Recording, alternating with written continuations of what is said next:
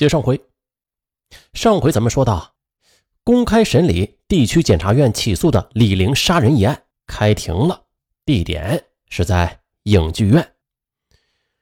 影剧院的太平门开了，两名女法警压着腕带手铐、神情沮丧的被告人李玲走进了法庭。法庭内是一阵骚动，千百双眼睛聚在一个焦点上，随着年轻女子的身体一起向被告席移动。此时此刻，仿佛那女子的血呀，一下子都集中在心脏里，整个面容是更加的惨白了，额头已经泌出了细小的汗珠。众目睽睽之下，李玲耷拉着脑袋，双腿禁不住的颤抖着。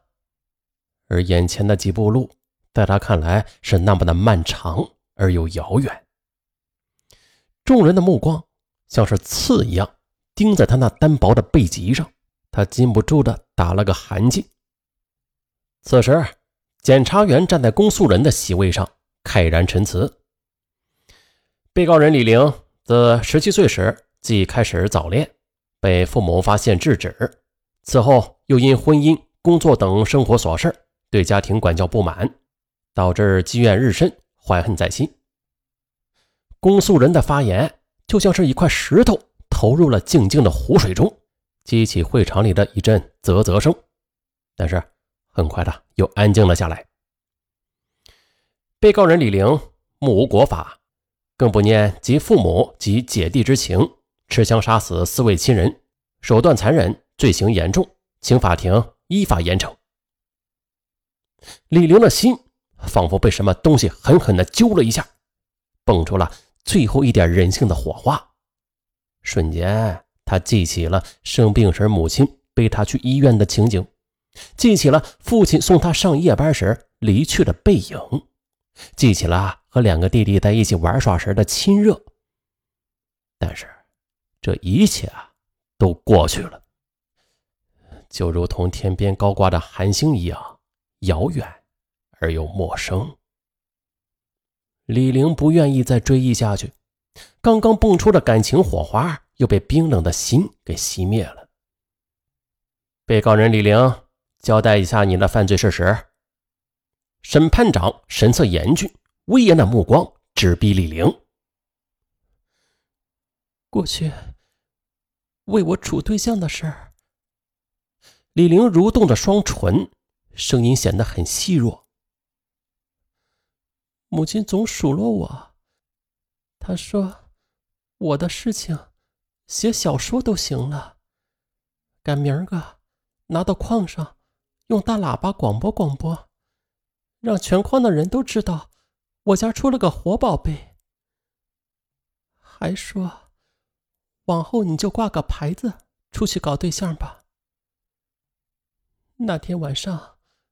客人走后，我爹就骂我，还不如撒泡尿亲死得了。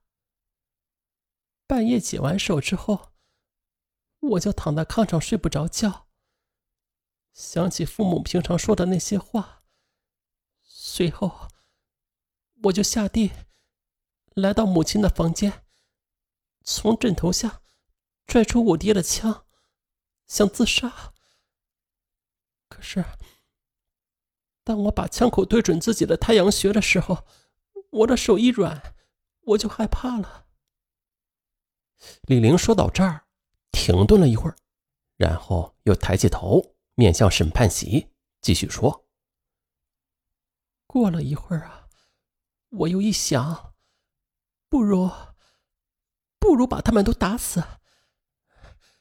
这样的话，我个人的事情，他们再也管不了了。”对于是，我就愤恨的举起枪，对准正在熟睡的父亲。枪响了，我跪在地上，冲了爹娘和两个弟弟磕了三个头，痛恨、惊讶、惋惜。多种感情交织在旁听者的心头。世上谁没有父母啊？谁没有兄弟姐妹呀？可是这些最纯真的情感，被眼前这个年轻的女子都给抹掉了。天平失去了砝码，重重的倒向了死者一边。难道你父母教育你不要过早的谈恋爱不对吗？审判长威严的问话透过扩音器在会场里回荡。他们教育我是对的，但不应该骂那么多难听的话呀。这些就是使你不满而产生杀人的原因吗？是的，我对他们骂我很愤恨。传证人宋玉莲到庭。李玲的精神防线在渐渐的坍塌，此时，只有曾经追求的爱，像一丝游魂，在空旷的脑海里。飘来荡去，就是这些，使自己丢掉了理智，丧失了人性，导致了这场悲剧吗？就是这些，把自己推入到罪恶的深渊里吗？眼前的一切，那就是自己酿成的苦酒啊！随着审判长的声音，一个中年妇女在众目注视下走到了证人席上，李玲侧过身。使劲睁大了眼睛，当他看清楚正是他的表姐站在证人席上时，他的心骤然的冰冷了下来。他感到最后的一点生存的希望，也像是在阳光下吹出的肥皂泡一样破灭了。也就是说，表姐她没有接受自己的请求，充当辩护人。孤独、恐惧，一股脑的。占据了他的心头，他的大脑接着也是嗡的一阵轰鸣，身体不由自主地晃了两晃。李玲差点栽倒在被告席上，站在他身边的两名女法警赶紧跨前一步，用胳膊架住了他。此时的他想不通，为什么？为什么如今竟然众叛亲离呀？连平日同情自己的表姐，竟然……李玲。颓废的垂下头，他再也不敢想下去了。几个小时的法庭审理终于结束了，李玲也被押上了囚车，送回了看守所。太阳已经爬上中天，虽然是冬日吧，但是照在人的身上也是有一些暖意的。无数双脚踩在路上的残雪连成一片，咯吱咯吱的响声。长头发青年人和干部模样的中年人走到一块儿，呵，这丫头啊，真够狠的！不管咋说，那也是自己的父母和亲弟弟啊！呵，这教育子女是对的，不过如今看来呀，光打骂是不行的，还得讲究点方法。这时，戴皮帽的老者紧赶几步，跟在这两个人的后边，背着手嘟囔道。此种女子，杀之无过，杀之无过呀！数十天后，李玲的上诉被高级人民法院驳回，一辆囚车再一次的从看守所开出，在凛冽的寒风里向郊外的旷野驶去。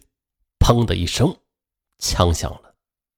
这枪声是如此的熟悉，但是啊，这李玲已经没有机会去忏悔了。一个罪恶的灵魂栽倒在了血污中，田野中仍然留着残雪，白茫茫的一片，一团黑影儿在这空旷的田野里渐渐的消失掉了。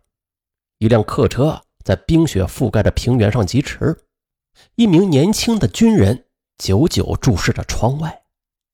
六口之家，如今却只剩下了自己一人。这一切都像是梦一样过去了。他想起了孩童时代，他偷偷的爬上了杏树，给妹妹摘了几枚青杏。当妹妹发现他的手被树枝划破时，还抱住他的大腿，痛惜的哭了。大雨磅礴，父亲接着他和妹妹放学回家。父亲手中高举着的雨伞总是偏向妹妹那边。回家后呢，他的肩头被雨点打湿了，为此他还抱怨的瞅了父亲一眼。父亲像出庭一样的威严，怒斥着妹妹的轻浮；母亲则骂声不断，妹妹则像一只小猫一样蜷缩在墙角。妹妹难道是魔鬼下凡吗？不！送她参军时，妹妹还淌下了惜别的泪水的呀。那么，父母难道变得寡情绝义了吗？不是的，父亲总是为他的事儿操心、上火、痛苦的捶打着自己的胸脯啊！啊！尾声了啊，那还是让咱们听友啊，帮助这个年轻的军人驱散这团迷雾吧。呃，这爱子女之心呢，每个父母是皆有之，但是如何教育子女成人，那却不是每个父母都能够很好的掌握的啊。有的父母过于溺爱子女，他们就把子女变成他们翅膀下的雏燕。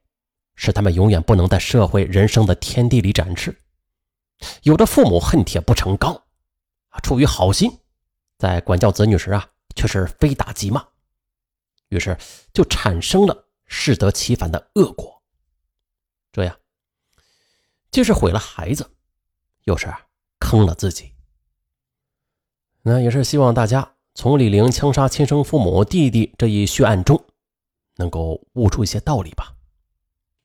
好了，本案就到这儿。我是尚文，咱们下期更精彩，拜拜。